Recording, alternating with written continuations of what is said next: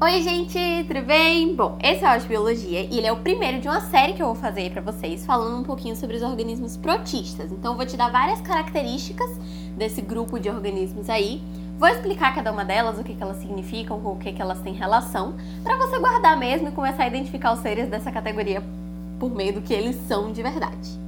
Antes de qualquer coisa, eu acho importante você saiba que eles são seres eucariontes. O que isso quer dizer? O último áudio de biologia que eu fiz para vocês, eu falei sobre as bactérias. As bactérias são seres procariontes, então elas têm célula procariótica, que é aquela que tem o DNA bagunçado, que não tem núcleo definido, que tem menos estruturas, etc.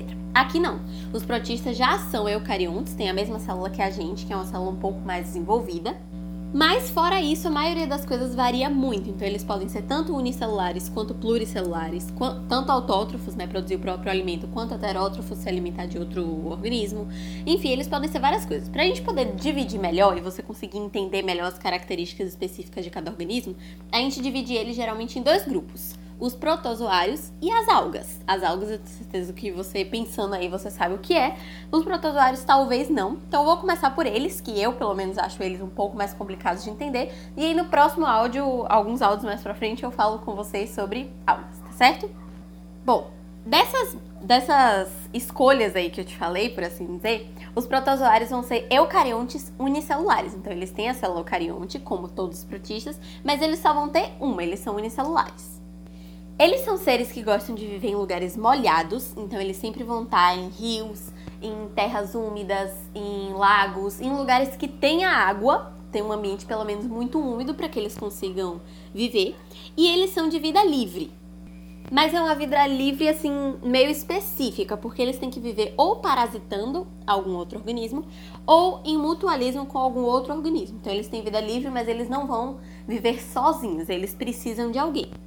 Nessa onda aí de precisar de alguém, de precisar de uma associação com outro ser para poder sobreviver, é que eu te digo que eles são planctônicos. Não sei se você sabe o que é isso. Plâncton é uma associação de vários seres que vivem geralmente na água e são levados lá pelas ondas. Existem dois tipos de plâncton, tem o fitoplâncton e o zooplâncton. O fitoplâncton são algas, algas unicelulares. Eu te falei que são protistas também, então se, se enquadra nisso aí. E elas ficam ali em grupo, sendo levadas pelas ondas, fazendo muita fotossíntese. Tanto que 90% do oxigênio que existe no mundo é debitado a essa galera daí. Então eles são muito importantes. Além deles, a gente tem o zooplâncton, que também é um plâncton, só que esse aqui é heterótrofo. O outro eu falei que faz fotossíntese, né? Então ele é autótrofo. E esse aqui é heterótrofo. Aqui a gente vai ter outro tipo, bem diferente de organismo, vivendo junto aí no mar. Então a gente vai ter é, crustáceozinhos, a gente vai ter peixe, a gente vai ter larvas, a gente vai ter os próprios protozoários. Então a gente tem tipos diferentes de organismos que se associam para formar um, zoo, um zooplâncton. Quanto à respiração, eles podem ser ou aeróbios, então eles podem usar e viver bem na presença de oxigênio, ou anaeróbios obrigatórios, então eles não podem viver na presença de oxigênio, senão vai fazer mal para eles, ou anaeróbios facultativos. Então, não é que ele não possa e não é que ele precise. O aeróbio precisa e o anaeróbio obrigatório não pode. O anaeróbio facultativo, se tiver ou não tiver, não faz muita diferença para ele. Então ele tá bem ali em qualquer lugar que ele for.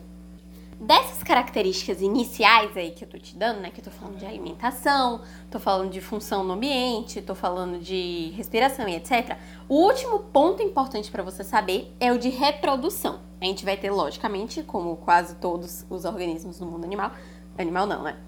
Do mundo protista, a gente vai ter a reprodução assexuada e assexuada. Vai ter os dois tipos. A assexuada vai ser por cisparidade, bipartição ou divisão binária. O que isso quer dizer? A gente vai ter ali o organismo, aí ele vai se estender, vai dividir o núcleo dele em dois, então o núcleo vai estender, vai dividir em dois, e aí o organismo em si se divide em dois e forma dois organismos diferentes iguais. Isso é a reprodução assexuada, porque ele faz ele consigo mesmo e ele não precisa de mais ninguém para poder influenciar naquilo ali. Já na sexuada, não. Na sexuada, a gente já vai precisar começar com dois organismos diferentes. Essa aqui vai funcionar por conjugação. Como é isso? É um negócio que a gente chama de pareamento com fusão da membrana e troca de material genético. Mas calma que assim você não entende nada, eu vou explicar. A gente tem ali os dois protozoários separados, certo? Aí eles vão chegando perto um do outro e eles se grudam. Na hora que eles se grudam, eles meio que abrem uma barreira ali na, no que delimita o corpinho deles. E aí eles viram meio que um só. Eles criam um canal que conecta eles dois. Aí dentro de cada um, eles vão fazendo meiose dos micronúcleos. Então eles pegam os nucleozinhos que tem dentro deles e vão aumentando o número desses nucleozinhos e trocam um com o outro. Então o que um produziu vai pro outro e o que o outro produziu vai pro outro. Deu pra entender? Aí eles se separam. Na hora que eles se separam, tem material genético dos dois nos dois. Aí esses materiais genéticos que estão em cada um vão se unir, vão fazer a mitose também para ter vários micro micronúcleos lá dentro. Alguns deles vão se degenerar para poder sobrar só um. Quando sobrar esse, esse micronúcleo original aí, ele vai reproduzir de novo. Ele volta lá pro começo, ele acha um outro protozoário e ele se une para poder fazer esse processo todo de novo, certo? É isso aí. Eu vou parar esse áudio por aqui. Você entendeu essas características principais? Porque no próximo eu vou começar a falar de umas coisas mais detalhistas. Então eu vou falar sobre divisão de protozoários, como se fosse grupinhos de protozoários em relação à locomoção e etc. Vou falar de protozooses, então doenças causadas por protozoários. E isso vai me tomar um tempinho maior. Então eu vou parar por aqui, você passa pro próximo e a gente vai começar a falar desse mesmo assunto, só que de um jeito um pouco diferente, tá certo? É isso, espero que você tenha entendido. Um beijo